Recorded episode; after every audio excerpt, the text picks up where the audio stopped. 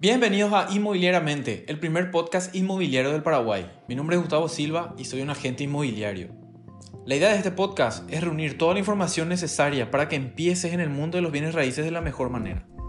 Ya seas un agente inmobiliario, un emprendedor, un inversionista o simplemente un apasionado por los bienes raíces, este podcast es para vos. Bienvenidos a un nuevo episodio de Inmobiliariamente, el primer podcast inmobiliario del Paraguay episodio número 13 y en esta ocasión quiero hablar sobre 5 tips para alquilar tu inmueble y sacarle el mayor provecho.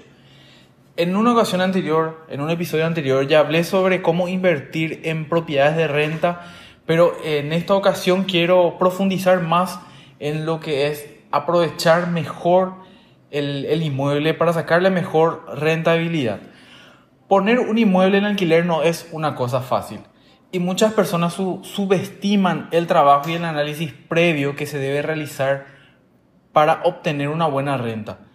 Es probable que si no se hacen bien las cosas, se pueden tener mala experiencia con, con inquilinos. Seguramente alguna vez escucharon hablar a propietarios diciendo que no, no quiero alquilar mi casa porque me destrozan, me destruyen, o no me pagan, o le dejan un clavo, malas relaciones, etc alquilar una casa o un departamento te puede salir mal. Y por esta razón, justamente, algunos propietarios ya dejaron de generar renta. Ya dejaron de alquilar, ya no, ya no quieren poner un alquiler. Sin embargo, hay procedimientos que se pueden realizar para disminuir esa posibilidad. O sea, bajar el riesgo y obtener mejores inquilinos inquilinos que paguen, que mantengan la casa de manera correcta. A continuación les voy a dejar 5 tips que pueden ser de utilidad al momento de buscar un inquilino o incluso si ya lo tienen ocupado. Tip número 1. Define tu inquilino ideal.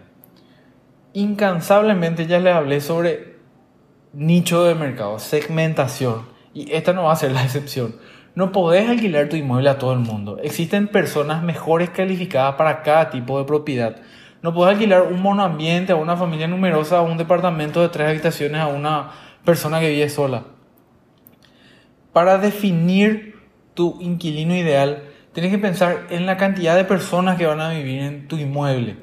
Si es una casa, si es un departamento de tres habitaciones, pensar en una pareja con hijos, por ejemplo o si se trata en un departamento monoambiente, en un estudiante un, o un trabajador que se pasa la mayor parte del tiempo de casa.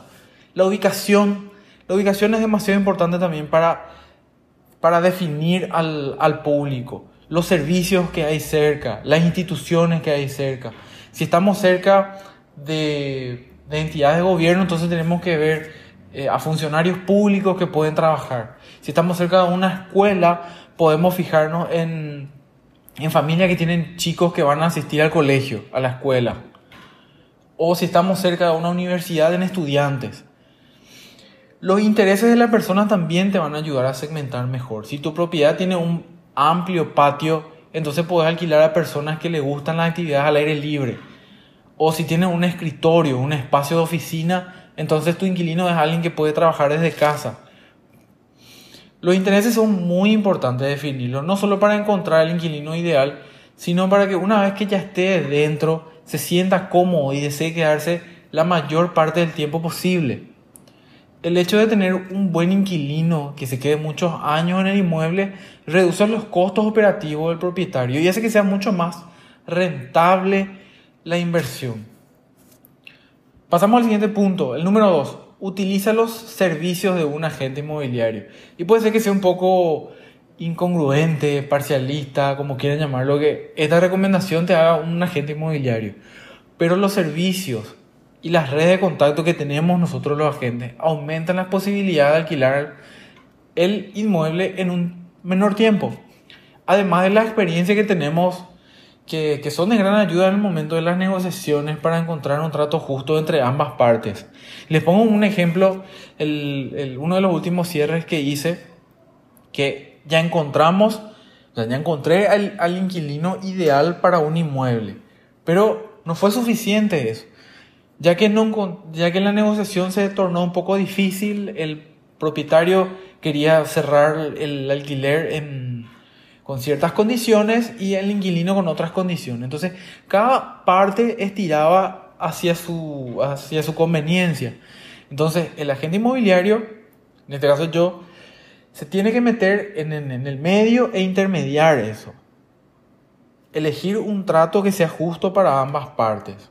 En mi caso lo que hice, y es algo que si, si sos un agente inmobiliario con, con poca experiencia no te recomiendo, que es eh, juntar a ambas partes. Le, agarré a los dos, le dije, bueno, vamos a reunirnos, nos juntamos y empezamos a charlar sobre los miedos y así fue que, que, que encontramos un punto justo.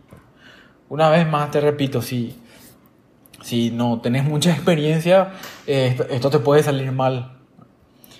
En este punto quiero recomendarte que investigues al agente inmobiliario antes de contratarle, porque no todos los agentes son idóneos para todas las propiedades. Elegí uno que tenga propiedades similares a la tuya en su cartera, que conozca la zona, el tipo de inquilino que estás buscando y por sobre todo que se especialice en este tipo de alquiler. Así como hablé con, hablamos con la invitada especial que tuvimos en, en episodio anterior con Rosalind Gallagher, hablamos sobre cómo elegir a un buen agente inmobiliario que se, que se adecua a tus necesidades y no contratar al todólogo. El todólogo es el agente que, que agarra todas las propiedades en todo el Paraguay y finalmente termina cerrando nada. Justamente antes de, de grabar este episodio eh, tuve que rechazar un, un, inmueble que me quedaba, que, que, estaba en Ciudad del Este. Para los que no conocen este hermoso país, Ciudad del Este está como a 300 kilómetros de Asunción. Y trabajar a 300 kilómetros de distancia es bastante complicado. Es mejor eh, recomendarle a un colega que de la zona que se especialice en, ese, en esa ubicación y que él haga lo suyo. Yo lamentablemente no puedo hacer nada a 300 kilómetros de distancia. Bueno, pasamos al siguiente punto. Punto número 3. Revisa detenidamente el contrato de alquiler. El contrato es algo que ya me da lo dolor de cabeza de tan solo pensarlo. Nunca tienen que dejar por sentado nada. Nunca, nunca salten esto. Nunca hagan contratos, eh, ¿cómo se dice? Predeterminados, estándares. Siempre revisen punto por punto. Cambien lo que tenga que cambiar. A las palabras se las lleva el viento, así que no dejes nada por sentado. Y que no esté debidamente escrito en un contrato. Mientras más detallado sea y más previsiones se dejen por escrito, más seguro será para ambas partes. Uno no sabe lo que puede ocurrir el día de mañana por más que tengas una buena relación con, con su inquilino. Es, es, lo mismo como, como cuando uno busca pareja, cuando uno comienza una relación sentimental con una persona, uno nunca se imagina que, que eso puede terminar mal en algún momento. Y sin embargo, todos tenemos malas relaciones durante el transcurso de nuestra vida. Y así mismo también es la relación con los inquilinos. Puede empezar bien y puede terminar mal. Así es que es mejor dejarlo todo por escrito.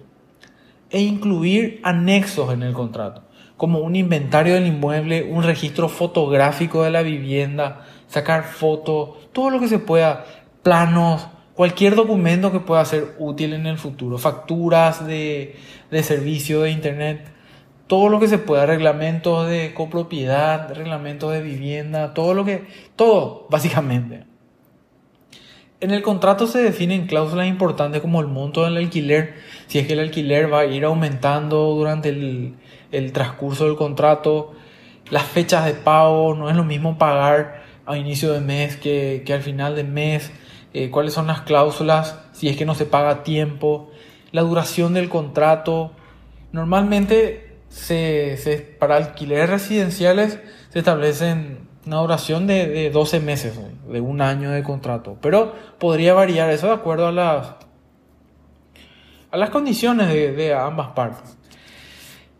¿Cómo se, cómo se entrega la propiedad? ¿Cómo se, cómo se entrega de vuelta a la salida al, final del contrato, eh, cuáles son las garantías de cumplimiento de contrato. en nuestro país es muy común que se pague un monto de garantía que queda en custodia del propietario como para que una vez terminado el contrato, si es que no queda ninguna deuda, si se entrega en buenas condiciones, entonces esa garantía se devuelve al inquilino. En otros países existe un seguro.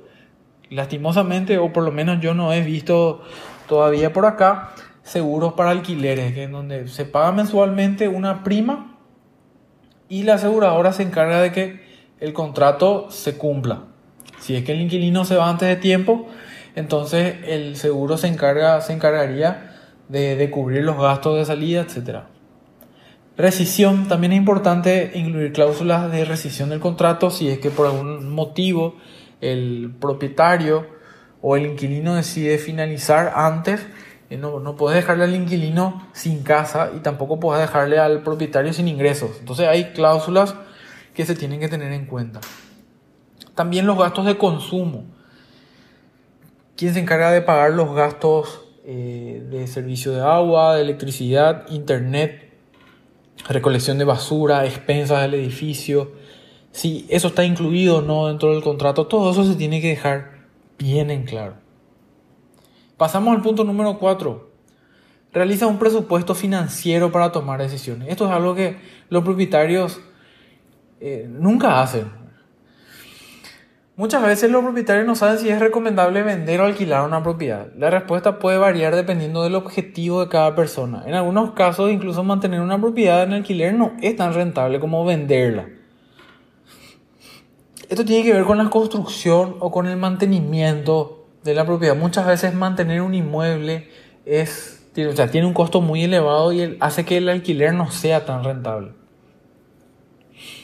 Entonces probablemente tenga más sentido poner a la venta la propiedad.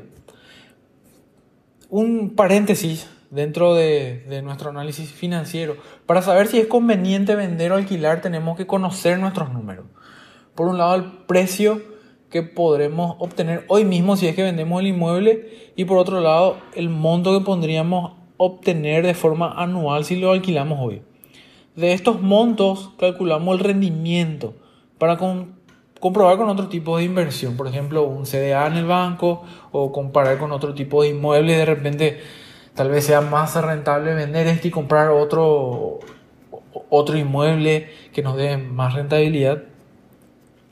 El cálculo es bastante sencillo. Ya hay un episodio de, en este podcast sobre cómo calcular la rentabilidad, lo pueden ver hace un par de meses. Dividimos el ingreso anual entre el precio de venta. O sea que todo lo que ganamos en un año con alquiler dividido el precio de venta si vendemos hoy. Y este resultado lo multiplicamos por 100 para obtener un porcentaje. Ese porcentaje tenemos que comparar con otro tipo de inversiones. Por ejemplo, si el banco nos paga un 4% de intereses y nuestro, nuestra propiedad nos genera solamente un 3%, entonces estamos perdiendo con, con relación al banco. Pero si nos genera un 6%, entonces eh, conviene tener, seguir teniendo la propiedad que venderlo y depositarlo en el banco. Este cálculo tenemos que hacerlo varias veces al varias veces, por, lo menos una vez al año. Porque la propiedad va aumentando de precio. Y puede ser que llegue en un punto en el que puede ser que todos los años vaya aumentando cierto porcentaje, entonces no conviene, conviene tenerlo y eh, tenerlo en alquiler. Hasta que llega un punto en el que ya no sube de precio su incremento, el mercado ya maduró, entonces su incremento ya no es suficiente. Entonces, por ahí podría ser más rentable venderlo y, y comprar otro tipo de inmuebles, como dije anteriormente. Pero no es suficiente con saber esto, lo que importa es cuánto dinero nos queda en el bolsillo al final del día. Para esto es necesario descontar todos los gastos asociados con el inmueble, comisiones, reparaciones, mantenimiento, impuestos. Así vamos a tener los números reales y podemos previsionar algunos costos que puedan surgir por el uso normal.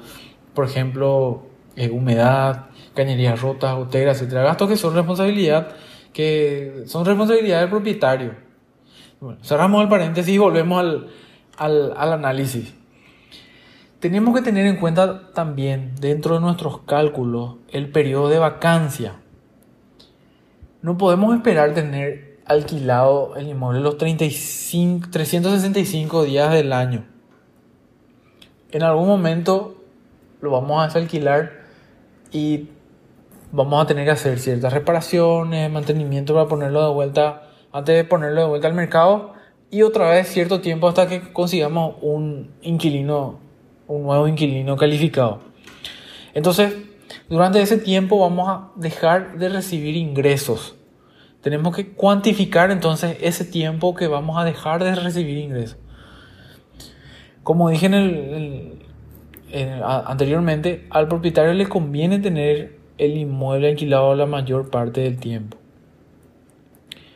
Entonces tenemos que presumir que vamos a tener desocupado por lo menos entre un 20, entre un 10 a un 20% del tiempo. Así es que cuando hagamos un cálculo, un presupuesto de cuánto vamos a podemos generar anualmente de renta, es bueno sacarle un 20% de a, a los ingresos como gastos por vacancia, podemos decirlo así. Por ejemplo, si tenemos calculado mil dólares eh, mensuales de alquiler y calculamos un 20%, o sea, al año serían 1.200 dólares, entonces le sacamos un 20% para asegurar. Aproximadamente un, nos quedaría unos 960, 80 más o menos. Hagan ustedes bien los cálculos, pero ese sería el monto que tenemos que tener en cuenta. Si es que lo alquilamos rápido y lo tenemos la mayor parte del tiempo ocupado, sería un, un mejor ingreso, sería una mejor rentabilidad, pero al, al momento de tomar decisiones es muy importante ser conservadores con los números. No ser muy optimistas porque podemos encontrarnos después con, con sorpresas, sobre todo si es que hay algún, algún préstamo de por medio o algo así, o si es que eh, es una persona que vive de esto, de repente las cuentas hay que pagar y no alquilarlo, bueno, no se puede encontrar en, en apuro. Realizar un presupuesto financiero te deja un margen para saber cuál es el valor mínimo que estarías dispuesto a aceptar en caso de no cerrar un, trato. Por ejemplo, en el ejemplo anterior decimos que mil dólares es nuestro, nuestro alquiler mensual y haciendo estas planillas, estos presupuestos, podemos ver si es que de repente, bueno, nos estamos alquilando, podemos bajarlo en 100 dólares y así ajustar los números y alquilarlo rápido. Eso también es una, una buena recomendación. Pasamos al el quinto y último punto que es muy importante, mantener una buena relación con los inquilinos. Una buena relación con la persona a la que le estás confiando tu inmueble puede rentabilizar mejor tu, tu inversión. Si tu inquilino se siente cómodo y satisfecho contigo, va a querer quedarse más tiempo y va a cumplir con sus obligaciones con gusto. Así también va a tener mayor motivación de dejarte el inmueble en buenas condiciones y también recomendarte a otros posibles inquilinos una vez que desocupe. O si tenés otros otros inmuebles, es bueno tener una relación próspera, una relación cálida con, con los inquilinos. Y no me refiero solo con ser cordial y amistoso, implica responder a todas sus inquietudes y solucionar todos los problemas con rapidez. Tampoco te digo que acuda a todos sus acontecimientos sociales o que te hagas su mejor amigo de, tu inquilino. Pero, por ejemplo, si, si tu inquilino es un buen pagador, todos los meses te paga en fecha y tiene problemas con la cañería, entonces responde y soluciona su problema en el tiempo, en el periodo más corto posible. No le dejes así esperando porque si, si, si uno le responde a tu inquilino, tu inquilino va a estar no va a estar contento y va a querer salir. Si tienes goteras y te avisa al día siguiente, ya tenés que estar ahí reparando su problema. Lo que menos quiere un inquilino es tener un acreedor más. Nadie quiere tener al, al señor Barriga todos los meses ahí queriéndole cobrar la renta. Sino más bien tener una persona que resuelva sus problemas de vivienda. Tampoco el propietario quiere tener un, don Ramón que no le pague la, la renta. Por eso un, un tip adicional sería calificar a los inquilinos. Esto, no, esto es algo que siempre se hace, pero no está de más hacerlo. Revisar el historial de créditos. Eh, alquilar una casa es como otorgarle un crédito a alguien, es como venderle algo a alguien a cuotas. Entonces es importante revisar su historial crediticio, revisar sus antecedentes. Eh, acá en Paraguay nosotros tenemos el Inforcom, que es donde se, queda el, historial de, todas las compras, a crédito, de todos los, préstamos, si es que es un buen pagador, eh, si tiene demanda, etc. Entonces, esa información nos puede ser útil para analizar al cliente.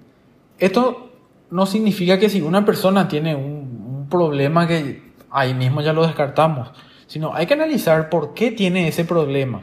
Puede ser que realmente sea una buena persona, un buen pagador, pero eh, fue un emprendedor en algún momento y el negocio no le fue bien por alguna cosa y bueno, tuvo problemas. Hay que saber también ver eh, un poco más allá de lo que dicen los informes. Si es que eh, el, inquilino, el posible inquilino te trae sus comprobantes de ingresos, puede ser en algunos casos sus certificados laborales, su constancia de trabajo, o, si es un emprendedor te trae su declaración de impuestos. Si te trae su constancia de trabajo, eh, investigar a la, a empresa en donde trabaja. No solamente quedarte con el papel que dice que gana tanto, sino más bien eh, investigar en la empresa donde trabaja, quién es su jefe, eh, qué reputación tiene esa empresa, si paga los sueldos a tiempo, si ver en internet qué tal se habla de esa empresa. Y si es un emprendedor, si tiene un negocio propio, entonces, o si es profesional independiente, eh, investigar sobre su, su trabajo, qué, qué, hace, o con qué tipo de personas trabajó. Es muy importante recabar todo ese tipo de, de información, todo lo que se pueda ver sin entrometerse tanto en, su vida. También es importante ver la reputación personal de esa persona. Si es que no estuvo implicado en, algún asunto delicado, si no tuvo problemas, o sea, al final le, alquilamos a una persona que tiene un historial de crédito, pero resultó ser un golpeador. Muchas veces no se puede saber eso, pero a veces googleando uno puede encontrar muchas cosas. Bueno, esto es todo por este episodio. Espero que te haya sido útil. Espero que si es que tienes una propiedad y lo estás rentando, que, estos consejos, estos tips te sean útiles para aprovechar mejor eso. O si, si sos un agente inmobiliario, eh, estos tips te pueden ayudar también a, cerrar mejor operación, mejor las operaciones, perdón. También de paso le ayudas a tus clientes a tener un mejores inquilinos y somos felices todos. Espero que te haya, que hayas pasado bien. Nos encontramos entonces en el siguiente episodio. Les pido de vuelta que, que me califiquen en la plataforma en donde estén escuchando, que me pongan las estrellas que quieran. O si no me quieren poner ninguna estrella, no importa. Pueden seguirme en mis redes sociales, arroba Gabriel, me pueden buscar en, en internet y me van a encontrar. Así es que eso es todo por hoy. Nos vemos en el próximo episodio.